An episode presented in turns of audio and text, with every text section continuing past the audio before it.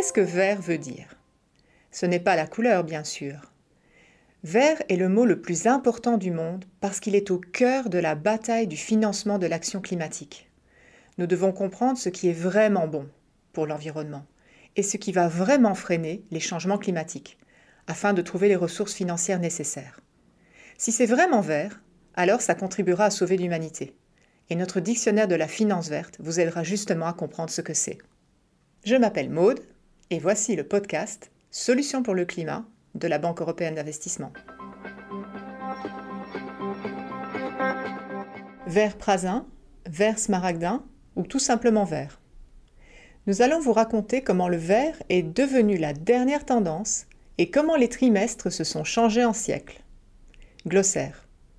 Durabilité, finance verte, finance durable, objectifs de développement durable, verdissement d'image. Comme votre banquier vous le dira, mieux vaut être dans le vert. Cela veut dire que votre entreprise est rentable. Et vous ne voulez surtout pas être dans le rouge, car c'est tout le contraire.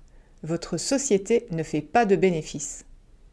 L'expression être dans le rouge trouve son origine dans l'histoire de la comptabilité, à l'époque où les comptables utilisaient de l'encre pour tenir le registre.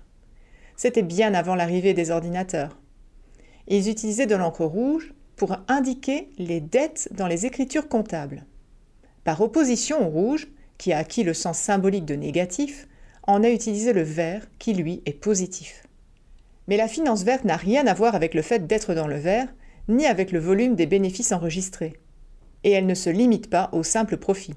La finance verte désigne les investissements qui ont des retombées positives pour l'environnement, comme la réduction des émissions de gaz à effet de serre et de la pollution de l'air, de l'eau et des sols, ainsi que la protection de la nature.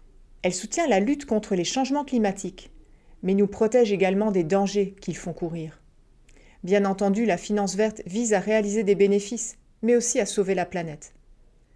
Vous en avez probablement assez de voir vert utilisé à toutes les sauces, Aujourd'hui, on l'emploie avec une telle fréquence qu'il existe même un nom pour cela, le verdissement d'image. Il s'agit d'une forme de discours marketing s'appuyant sur des valeurs environnementales pour convaincre le public que les produits, les objectifs et les politiques d'une entreprise sont éco-responsables, même si ce n'est pas le cas.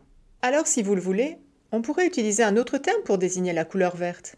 Par exemple, l'adjectif prasin, qui signifie littéralement de la couleur verte du poireau, ou bien smaragdin, un vert émeraude, ou encore viride. Conservons peut-être tout simplement vert. De toute façon, de nos jours, la tendance semble être au vert et le secteur financier n'y échappe pas. L'adjectif vert est adapté, non seulement parce qu'il résume bien la nécessité de sauver notre planète, mais également parce que ce type de financement est assez récent. C'est pourquoi il n'existe pas de définition commune de ce qu'est la finance verte, ni même de ce qui est considéré comme vert ou non. On l'utilise souvent de façon interchangeable avec le terme finance durable. Mais si la finance durable et la finance verte recouvrent deux concepts différents, ils sont apparentés. Pour saisir ce lien, il faut d'abord comprendre ce qu'est la durabilité. Selon la définition la plus simple, la durabilité est la qualité de ce qui dure longtemps. Agir de façon durable signifie utiliser les ressources naturelles de façon à pouvoir continuer à compter sur elles à long terme. Dans le contexte actuel, la durabilité fait le plus souvent référence à la coexistence réussie de la nature et de la civilisation humaine.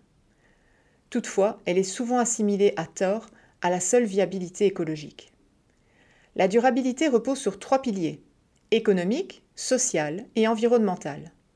Si un projet ou une entreprise peut contribuer à ces trois piliers, alors il ou elle est durable. On peut donc en conclure que la finance durable correspond au processus de prise en compte de considérations environnementales et sociales dans les décisions d'investissement. La finance verte, elle, se concentre sur le pilier environnemental, qui soutient le développement d'une économie plus respectueuse de l'environnement, sobre en carbone et à l'épreuve des changements climatiques.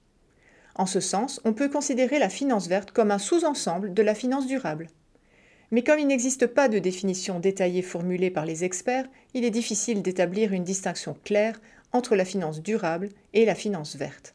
Un rapport de la Commission européenne de 2017 intitulé Defining Green in the Context of Green Finance fait une distinction entre la finance verte ciblée et non ciblée. La finance verte ciblée désigne le financement de projets et de technologies écologiques, comme la construction de parcs solaires et éoliens, ou d'entreprises dont les recettes sont générées par ces technologies et activités vertes. Quant à la finance verte non ciblée, elle désigne le financement d'entreprises perçues comme plus respectueuses de l'environnement que d'autres, mais dont les activités ne sont pas nécessairement liées aux écotechnologies. Le terme finance verte, tel que défini dans ce document, est plus souvent utilisé pour désigner la finance verte ciblée. Elle concerne notamment les projets et les entreprises possédant une fibre plus verte et mettant davantage l'accent sur les questions environnementales que d'autres entreprises qui sont peut-être durables, mais pas explicitement tournées vers l'environnement et les enjeux climatiques. La finance verte et la finance durable vont de pair. On ne saurait plus exclure les facteurs environnementaux des décisions des entreprises. La relation entre la qualité de l'environnement et la rentabilité économique doit être intégrée dans les analyses macroéconomiques et les processus décisionnels lorsqu'il s'agit de financement et d'investissement. La relation entre la qualité de l'environnement et la rentabilité économique doit être intégrée dans les analyses macroéconomiques et les processus décisionnels lorsqu'il s'agit de financement et d'investissement. Il existe un facteur encore plus important qu'il faut prendre en compte lorsque l'on évoque la durabilité. C'est l'avenir. L'ONU a reconnu la nécessité de se tourner vers l'avenir. En 2015, l'Assemblée générale des Nations unies a fixé 17 objectifs mondiaux destinés à nous donner la marche à suivre pour parvenir à un avenir meilleur et plus durable pour tous. Ces objectifs de développement durable visent à relever les défis mondiaux auxquels nous sommes confrontés, notamment ceux liés à la pauvreté, aux inégalités, au changement climatique, à la dégradation de l'environnement, à la paix et à la justice. Ces objectifs doivent être atteints d'ici 2030 et ils sont tous interdépendants. Que ce soit grâce à la finance durable ou à la finance verte, peu importe le terme, il est impératif de garder l'avenir en ligne de mire. Nous devons désormais raisonner non plus en trimestres, mais en siècles. Nous devons envisager l'avenir de nos petits-enfants et nous demander qu'est-ce que cet investissement à long terme signifie pour eux? Merci d'avoir écouté le podcast Solutions pour le climat. N'oubliez pas de vous abonner pour accéder à tous les autres épisodes de cette série. C'était Solutions pour le climat depuis la Banque européenne d'investissement.